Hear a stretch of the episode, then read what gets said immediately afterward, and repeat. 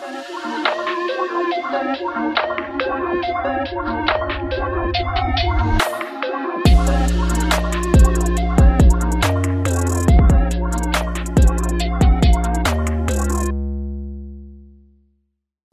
und herzlich willkommen zu Schwarz auf Gelb, Menschenrechte auf der gelben Couch, eurem Amnesty International Podcast.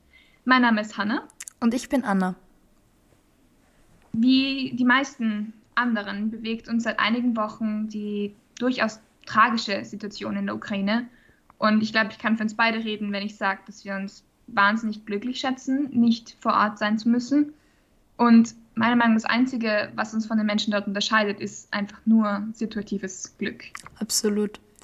Hanna, weißt du noch, was du mm, wirklich, also eigentlich gemacht hast oder gedacht hast, als die Meldungen kamen, dass Russland wirklich die Ukraine angreift? Äh, ich weiß, dass ich an dem Tag eine sehr lange Zugfahrt hatte, die mit wahnsinniger Verspätung angekommen ist. Und dann war es irgendwie so Mitternacht, 1 Uhr in der Früh, 3 Uhr und ich weiß es nicht mehr. Irgendwann habe ich diese Nachrichten bekommen, die noch nicht offiziell waren, aber schon darauf hingedeutet haben. Und ich habe mir gedacht, das ist einfach nur Clickbait. Also das kann man nicht ernst nehmen. Das mhm. ist Guardian-Artikel, die versuchen, irgendwie deine Aufmerksamkeit zu erhaschen mit irgendwelchen Zukunftsszenarien. Und dann sechs Stunden später war es offiziell. Crazy.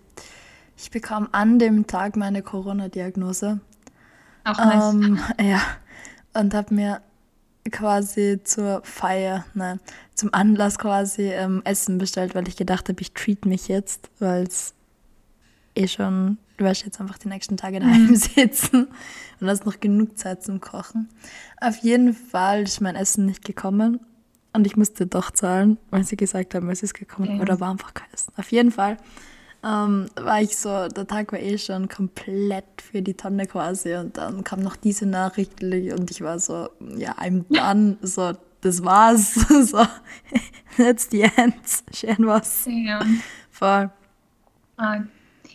Ja gut, aber in dieser Folge geht es ja nicht nur um den Ukraine-Konflikt, sondern vor allem um den, den Weg dorthin und wie die außenpolitischen Tätigkeiten Russlands ausschauen und wann dieser Krieg eigentlich begonnen hat. Und dazu sprechen wir später noch in einem Interview mit Dr. Wolfgang Müller, dem stellvertretenden Institutsvorstand am Institut für osteuropäische Geschichte der Universität Wien. Wie begann aber der Weg von Wladimir Putin? Er war KGB-Offizier und in Deutschland stationiert. Seine Aufgabe war es also, Feinde für das sowjetische Imperium zu erkennen. Der erste Job bei der Spionageabwehr entpuppte sich aber als Enttäuschung für Putin. Er wollte quasi wirklich Geheimagent werden und wird aber in Ostdeutschland, genauer gesagt in Dresden stationiert.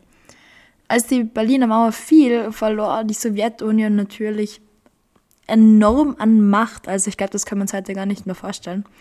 Und Proteste überschwemmten natürlich das ganze Land. Und diese Proteste, diese erreichten natürlich auch die Mauern des KGB-Gebäudes in Dresden.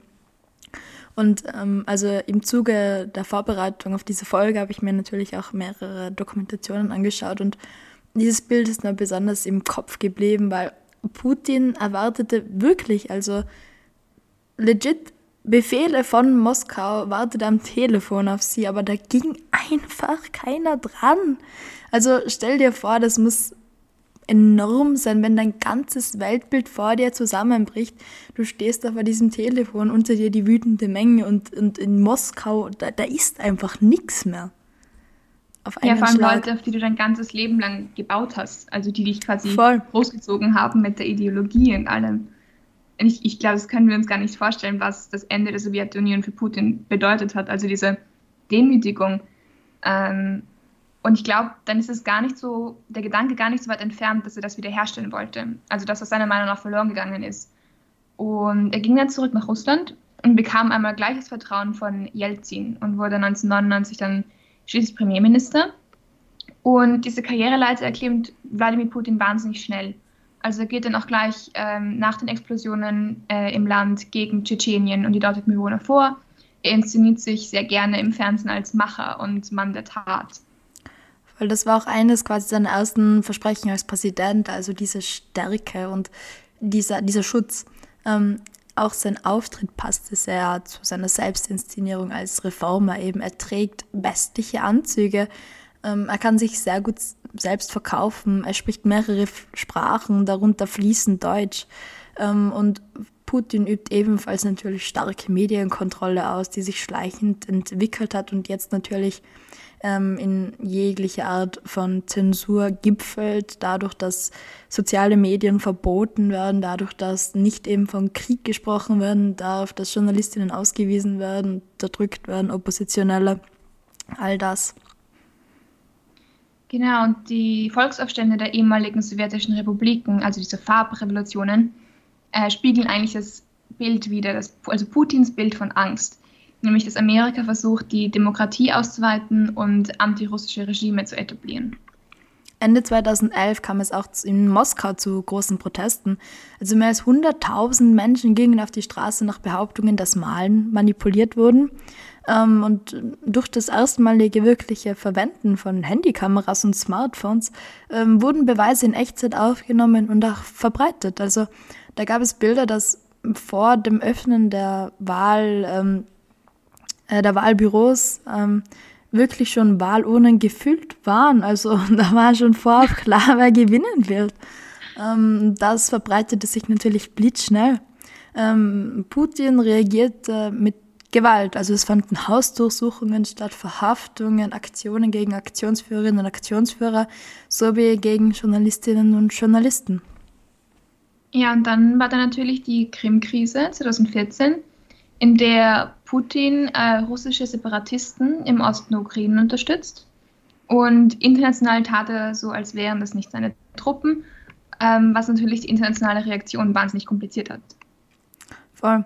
Und schließlich mischte auch 2016, also vor gar nicht langer Zeit, bei den US-amerikanischen Wahlen mit und verhalf damit Donald Trump zum Sieg über Hillary Clinton. Folgen darauf Viele Amerikanerinnen und Amerikaner begannen quasi in ihrer unter Anführungszeichen eigenen Demokratie zu zweifeln, die sie ähm, quasi Putins Achten nach quasi allen anderen Ländern der Welt aufdrücken wollen. Aber was genau macht Wladimir Putin so gefährlich? Und die Antwort darauf, eigentlich sein Stolz und seine unbändigen Willen gedemütigt zu werden. Aber ich glaube, das und noch viel mehr kann uns unser Interviewpartner Dr. Wolfgang Müller noch viel besser erklären.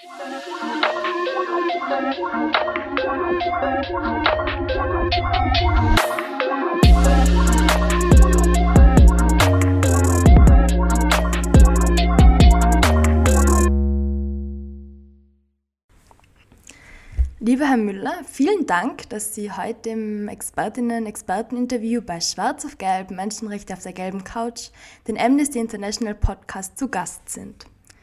Sie sind stellvertretender Institutsvorstand und Universitätsprofessor am Institut für Osteuropäische Geschichte an der Universität Wien. Ihre Forschungsschwerpunkte sind unter anderem sowjetische Geschichte, der Kalte Krieg, Außenpolitik, Diplomatiegeschichte, Wahrnehmungsgeschichte und die Geschichte des politischen Denkens in Russland. Bevor wir aber in unser heutiges Thema, die politischen und außenpolitischen Tätigkeiten Russlands reinstarten, heute ist Mittwoch, der 30. März. In welchem Ausmaß sind Ihre Tage noch voller geworden seit dem militärischen Beginn des schrecklichen Russland-Ukraine-Konflikts?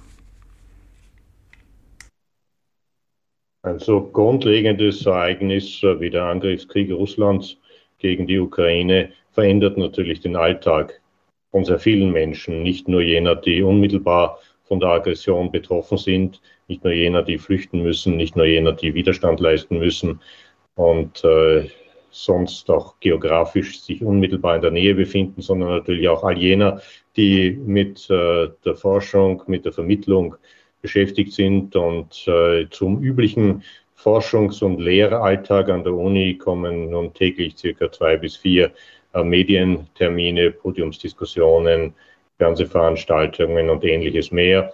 Die Universität hat ebenfalls äh, eine Direktive herausgegeben, eine Anregung äh, gemacht, dass wo immer das möglich ist, und das ist in meinem Arbeitsgebiet sehr oft möglich, wir auch dieses Thema aufgreifen, auch wenn es nicht unmittelbar auf dem Lehrplan oder im Vorlesungsverzeichnis steht, um auf diese Art und Weise auch äh, Sorgen, Ängste entweder von un unmittelbar Betroffenen, aber eben auch von mittelbar Betroffenen diskutieren und ansprechen zu können.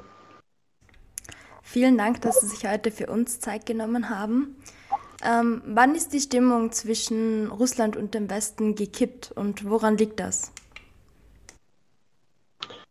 Äh, ich sehe äh, die, die Wurzel des heutigen Krieges Russlands gegen die Ukraine äh, in den frühen 2000er Jahren, in den sogenannten Farbrevolutionen, als in vielen ehemaligen Sowjetrepubliken, einigen nacheinander, die dort an der Macht befindlichen Regierungen durch, man könnte sagen, breite Volksbewegungen äh, destabilisiert äh, worden sind oder von der Macht verdrängt worden sind oder aber, wie beispielsweise in der Orangenrevolution in der Ukraine 2004, 2005, Wahlfälschungen angeprangert worden sind und infolge dieser Volkserhebungen, könnte man sagen, dann eben neue, äh, vielleicht auch pro-westlichere Regierungen an die Macht gekommen sind.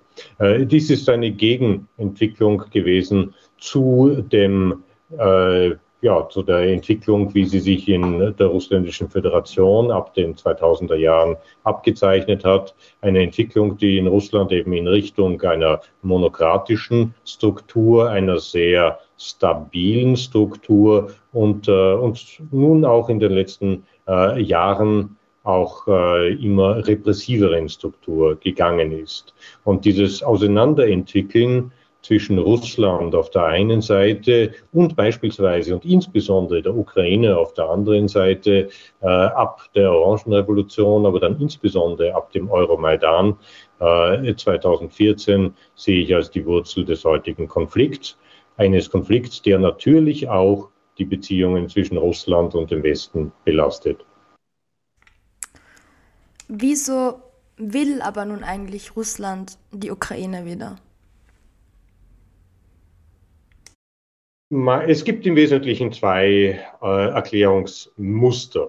Das eine Erklärungsmuster äh, ist äh, jenes, wie es von Russland propagiert worden ist und wie es auch von einem Teil der westlichen Öffentlichkeiten durchaus aufgenommen worden ist nämlich äh, dass äh, Russland und die Ukraine oder aber Russen und Ukrainer eigentlich ein Volk seien.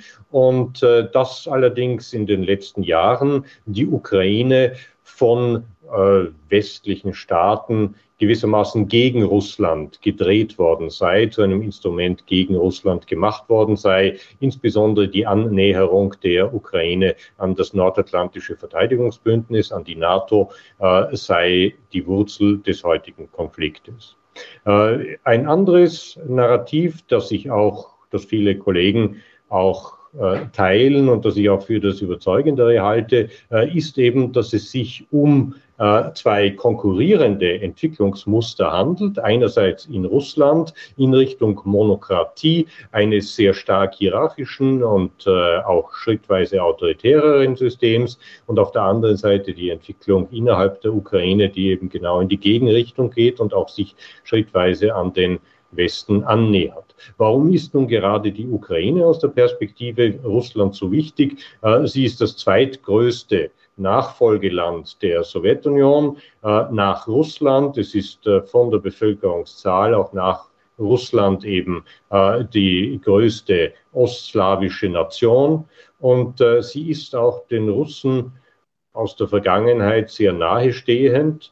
Seit dem 18. Jahrhundert ist der Großteil der heutigen Ukraine ein Teil zuerst des Zarenreiches gewesen und dann später der Sowjetunion. Und daher gibt es auch viele verwandtschaftliche Beziehungen und Verhältnisse. Und auch viele äh, Russinnen und Russen sind an die ukrainische Schwarzmeerküste auf Urlaub gefahren, sowohl in der sowjetischen Zeit als auch in der postsowjetischen Zeit.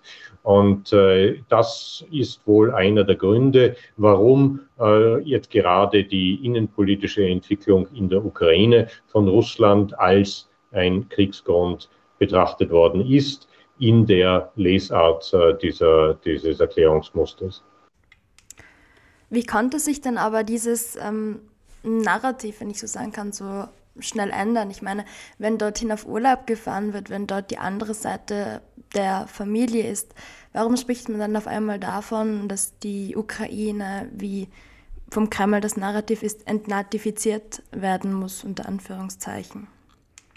Das funktioniert natürlich nur unter Zuhilfenahme äh, von äh, staatlicher Propaganda, von einem sehr festgefügten Propagandanarrativ, das zum Teil mit der Realität sehr wenig bis gar nichts zu tun hat, äh, das zum Teil eben auch auf offenen Lügen basiert oder aber bestimmte Details aus der Vergangenheit äh, in einer bestimmten Art und Weise dreht und daraus eben ein politisches äh, Narrativ, eine, eine politische Erklärung macht, die den heutigen Krieg Russlands gegen die Ukraine rechtfertigen soll. Die Bevölkerung Russlands ist äh, in den vergangenen Jahren immer weniger in der Lage gewesen, auch auf alternative Informationsquellen zurückzugreifen.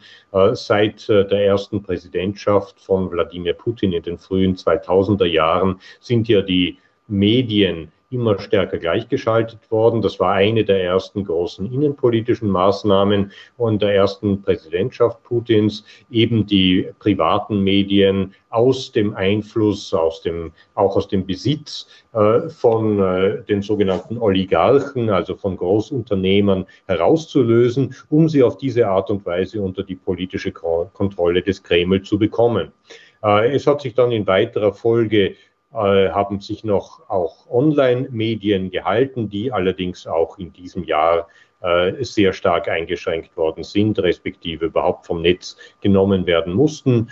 Und äh, somit gibt es praktisch ein Informationsmonopol. Bereits bevor die Online, die Alternativen und die Online-Medien äh, schon repressiert worden sind, hatten die staatlichen Medien ein massives Übergewicht. Das hängt damit zusammen, dass äh, etwa zwei Drittel bis drei Viertel der Russinnen und Russen sich über das Fernsehen informieren, insbesondere im ländlichen Bereich oder eben in den älteren Generationen, dass hier Internetzugang äh, entweder wenig verbreitet ist oder aber wenig für die Informationsbeschaffung herangezogen wird.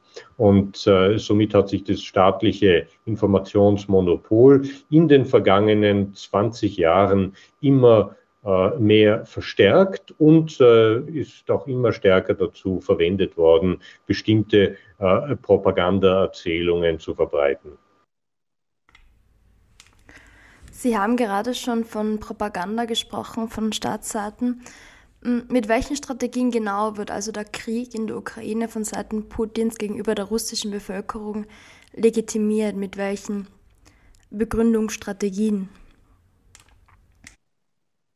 Äh, hier sind es insbesondere äh, zwei oder drei Strategien, die herangezogen wurden von Seiten Russlands, um in der eigenen Propaganda den Überfall auf die Ukraine zu legitimieren. Das erste äh, Propagandamotiv haben wir bereits kurz angesprochen. Es ist jenes der äh, angeblichen sicherheitspolitischen Bedrohung Russlands äh, durch einen entweder einen drohenden NATO-Beitritt äh, oder aber auch durch zum Teil völlig erfundene Fakten wie äh, dass die Ukraine Atomwaffen entwickeln würde oder ähnliche andere nicht zulässige Massenvernichtungswaffen. Hier kann man sagen, äh, dass weder ein NATO-Beitritt der Ukraine unmittelbar bevorgestanden ist, äh, noch dass die Ukraine derartige Waffen entwickelt oder über sie verfügt hat.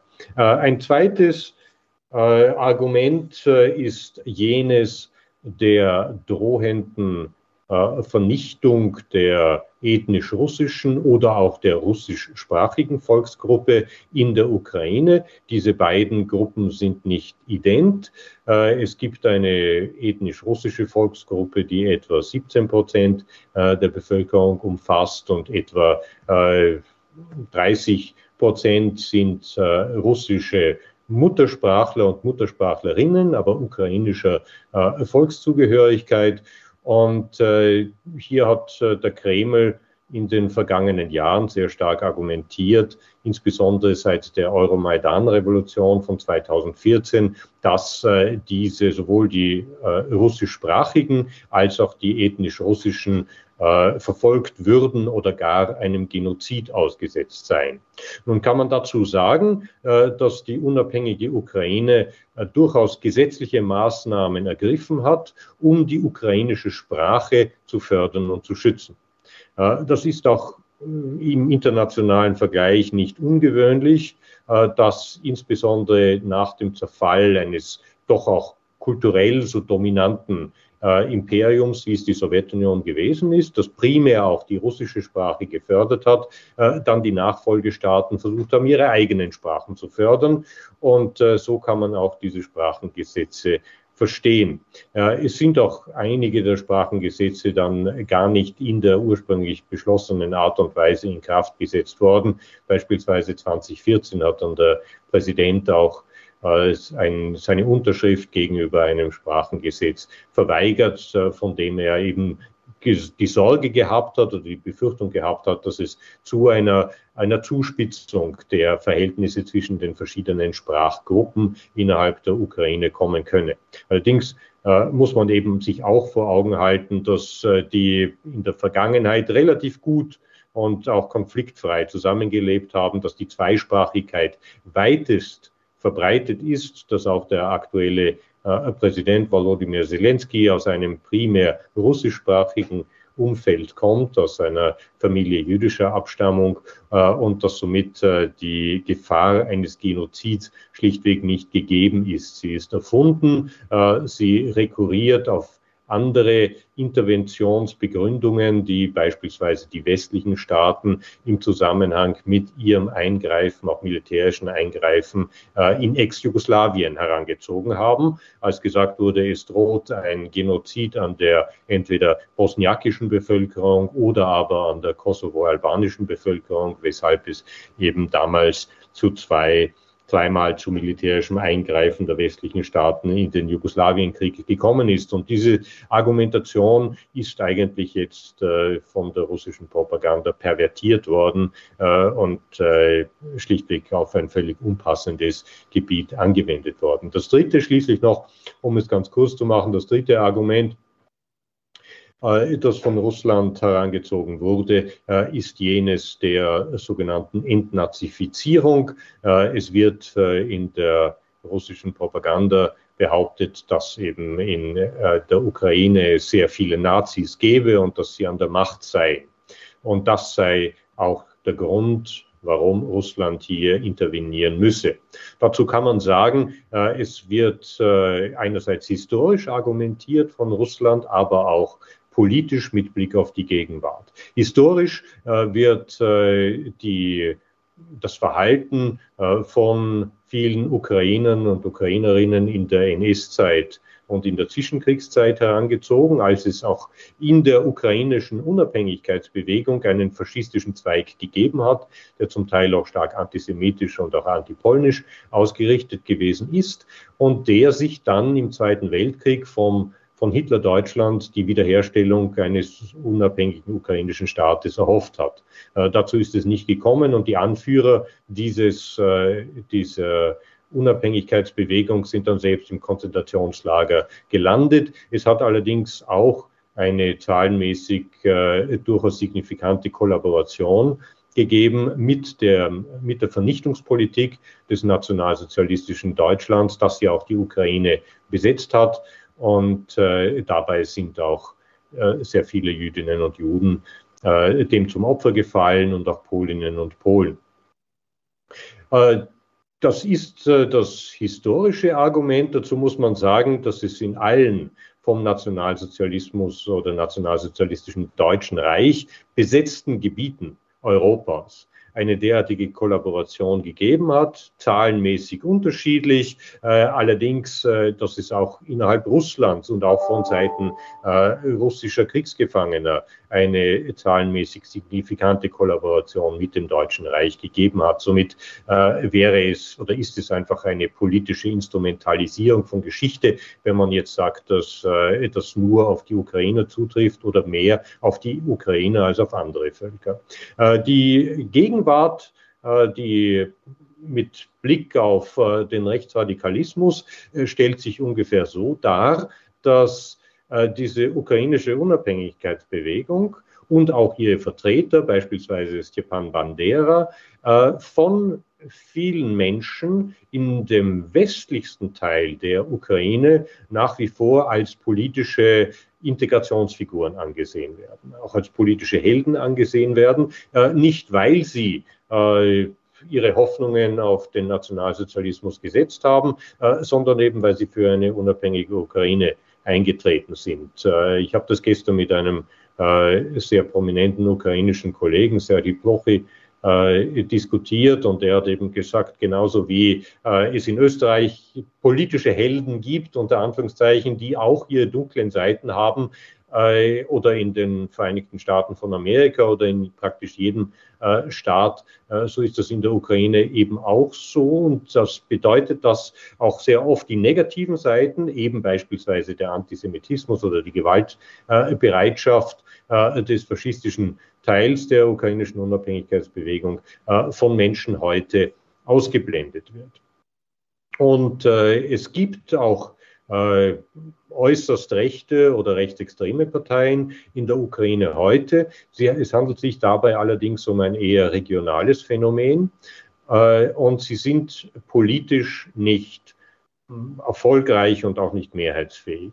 Äh, bei Regionalwahlen äh, haben sie phasenweise äh, zwischen 10, 20, manchmal sogar 30 Prozent äh, bekommen. Allerdings bei nationalen Wahlen äh, sind sie in den letzten Jahren eigentlich immer an der 5-Prozent-Hürde gescheitert. Heute gibt es im ukrainischen Parlament keine einzige rechtsextreme Partei. Und somit kann man sagen, ist dieses Argument der Entnazifizierung ein an den Haaren herbeigezogenes oder ein vorgeschobenes. Was es gibt, ist im Rechts im, im äußerst rechten und im rechtsextremen Bereich auch äh, paramilitärische Verbände. Äh, diese haben im Zusammenhang mit der Verteidigung des Euromaidan gegenüber der damaligen staatlichen Unterdrückung eine signifikante Rolle gespielt. Und diese spielen auch natürlich in der Verteidigung der Ukraine gegen äh, den Angriff von Seiten Russlands heute eine allerdings wesentlich kleinere und eher lokale Bedeutung oder Rolle. Sie haben gerade eben zahlreiche Strategien genannt. Ähm, glauben diese auch zum Großteil eigentlich die russische Bevölkerung? Äh, sehr schwer einzuschätzen, ob äh, alle diese Propagandageschichten äh, und zum Teil auch Lügen wirklich geglaubt werden. Wir dürfen allerdings nicht übersehen, dass es wenig alternative Informationsquellen mittlerweile für die Menschen gibt und auch, dass diese äh, Propagandanarrative schon sehr, sehr lange verbreitet werden und auch sehr konsistent verbreitet werden. Und äh, somit ist davon auszugehen, dass ein Teil der Bevölkerung dem jedenfalls folgt äh, auch beispielsweise, wenn Bilder gezeigt werden von äh, durch die russländische Luftwaffe und Raketen ausgebombten Städte in der Ukraine heute, äh, dass sie dann auch tatsächlich die Geschichte glaubt, dass diese Städte nicht von Russland, sondern von den USA äh, bombardiert worden seien. Also das sind Dinge, die wenn man keine Möglichkeit hat, Nachrichten kritisch zu hinterfragen, äh, die dann durchaus übernommen werden. Welche sanktionsbedingten Unterschiede gibt es jetzt eigentlich im Unterschied zur damaligen Krim-Krise schon? Äh, die Sanktionen nach der Besetzung und der völkerrechtswidrigen Annexion der Krim durch Russland 2014 sind, muss man sagen, primär äh, symbolischer Natur gewesen. Es handelt, hat sich primär um Sanktionen gehandelt, die bestimmte Personen ins Visier genommen haben. Man spricht in dem Zusammenhang von sogenannten Smart Sanctions, die eben bestimmte äh, Führungspersönlichkeiten oder Personen aus dem Umkreis der Führung äh, zum Ziel nehmen, um eben die gesamte Bevölkerung auszunehmen. Äh, es gab dann zweitens auch Sanktionen, die beispielsweise die, äh, die Wirtschaft auf der Krim direkt betroffen haben. Das hat sowohl den Tourismus betroffen, als auch beispielsweise die Möglichkeit, äh, substanzielle Investitionen auf der Krim durchzuführen. Diese Sanktionen sind lokal auf der Krim durchaus wirksam. Das spüren geschäftstreibende Unternehmer, Unternehmerinnen, Firmen auf der Krim äh, relativ stark, wenn diese Sanktionen nicht ohnehin auch umgangen worden sind, was manchmal in der Vergangenheit auch passiert ist. Äh, denken wir an die Ausstattung äh, mit Turbinen und ähnlichem mehr durch große deutsche Konzerne. Aber im allgemeinen Bereich kann man sagen, ist das von den Menschen auf der Krim gespürt worden, aber nicht notwendigerweise von den Menschen in Russland. Das, was 2014 äh, doch auch einen gewissen Effekt gehabt hat. Äh, das sind äh, die Sanktionen mit Blick auf die Refinanzierung äh, russländischer Banken gewesen. Allerdings ist das im Vergleich zu den Sanktionen, die 2022 implementiert worden sind, alles noch eher eine, auf einer sehr niedrigen Schwelle angesiedelt gewesen. Heute sind die finanziellen Sanktionen wesentlich weitergehend. Wir haben auch gesehen, dass sie auf die Währung Russlands eine wesentlich stärkere Wirkung ausgeübt haben. Und äh, die Hauptfrage allerdings natürlich äh, jene der äh, Rohstoffeinkäufe, insbesondere eben der Energieeinkäufe im Zusammenhang mit Russland, ist eine, die ja nach wie vor diskutiert wird, aber noch nicht endgültig entschieden ist.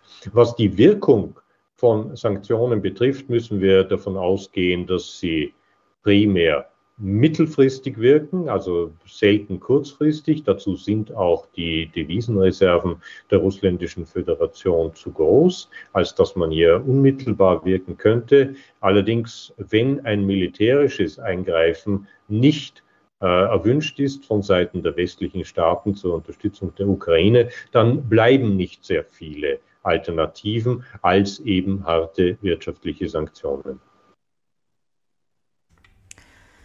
Die Rhetorik vom Westen auch gegenüber Russland wird ja meiner, meiner Wahrnehmung zumindest nach Tag für Tag schärfer. Präsident Biden bezeichnete Putin als Kriegsverbrecher und auch schlechter. Was ist Ihrer Meinung nach die Wirkung von einer solchen Rhetorik?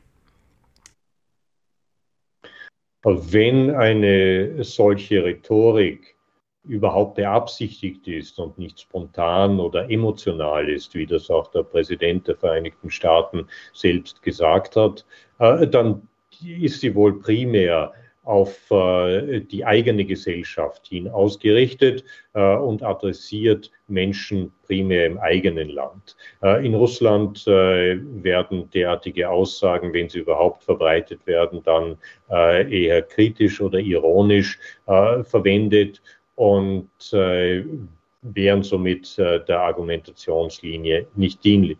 Was die Frage des Kriegsverbrechervorwurfs betrifft, so ist dieser ja nun nicht nur von Seiten äh, des US-amerikanischen Präsidenten vorgebracht worden, sondern von einer ganzen Reihe von Staaten, auch äh, wenn ich mich nicht irre, von Seiten des EU-Parlaments in der Zwischenzeit und wird auch untersucht in der Zwischenzeit. Das heißt, es handelt sich hier um keine einzelne Aussage. Was die anderen betrifft, so würde ich sie nicht überbewerten. Äh, das sind Aussagen, die manchmal auch einem Politiker emotional herausrutschen können, auch wenn er selber rational natürlich weiß, dass es eigentlich der Sache nichts wirklich bringt.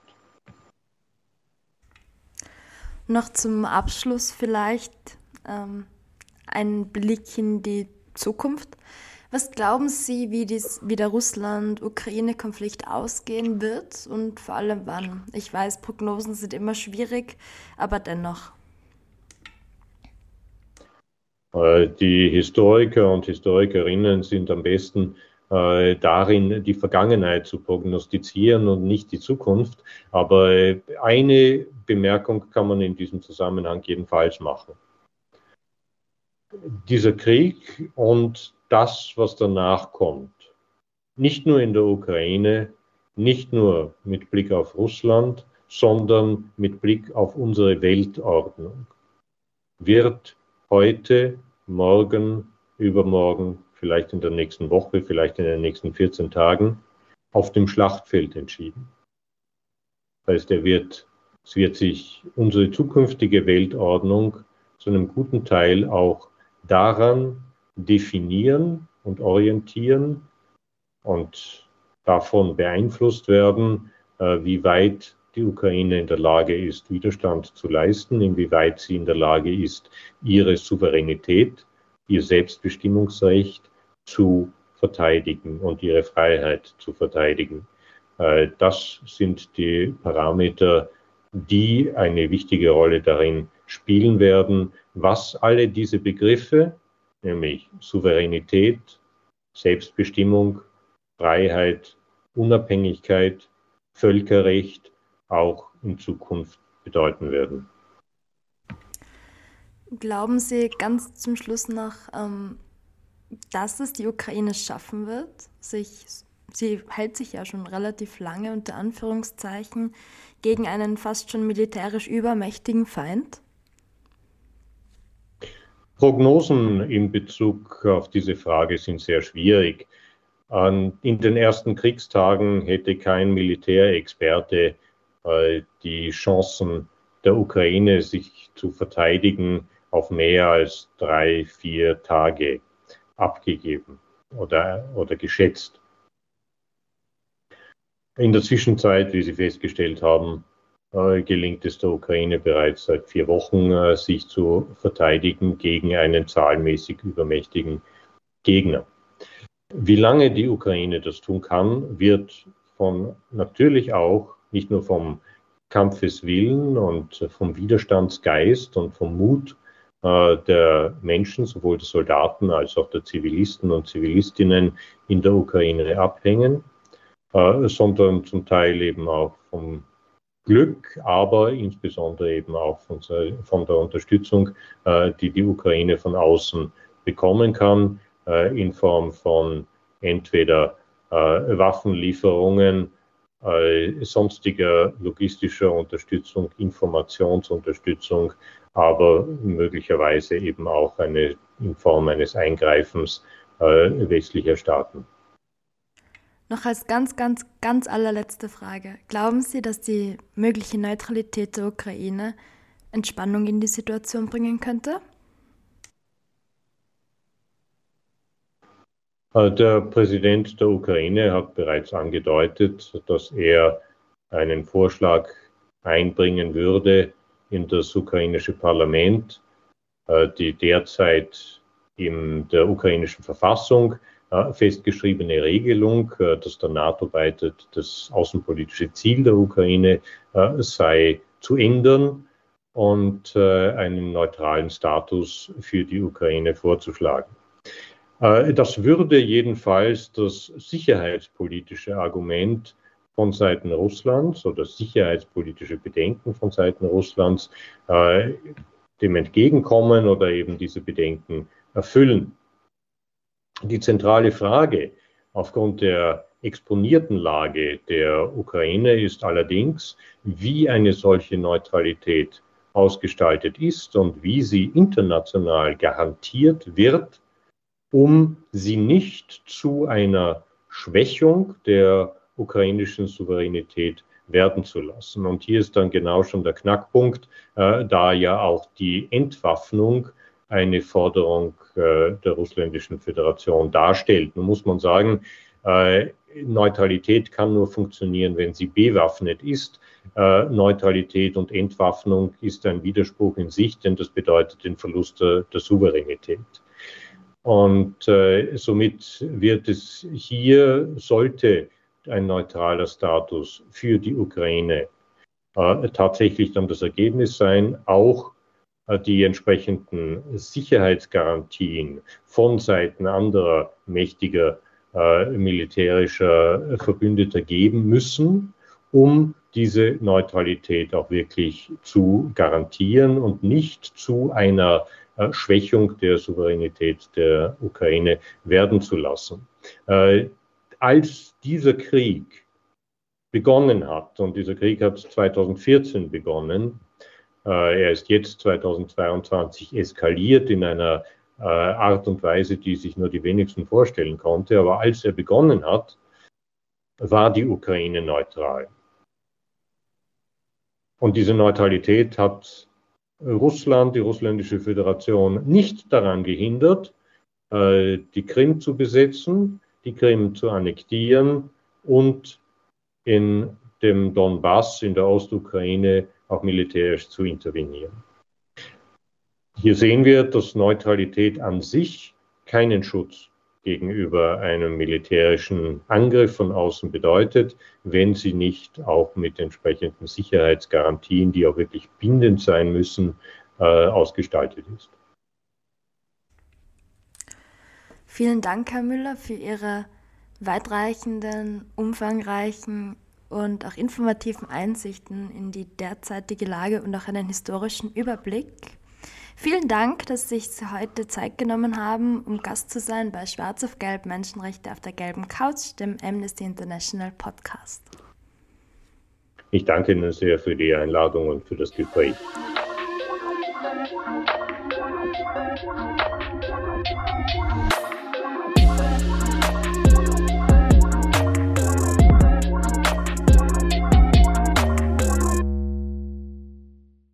So, dann bleibt mir nichts anderes übrig, als mich zu bedanken, dass ihr heute zugehört habt. Details und Quellen findet ihr verlinkt in unseren Show Notes. Und falls ihr noch Fragen, Anmerkungen oder Themenvorschläge habt, schreibt uns gerne an podcast.amnesty.at. Bis zum nächsten Mal auf der gelben Couch.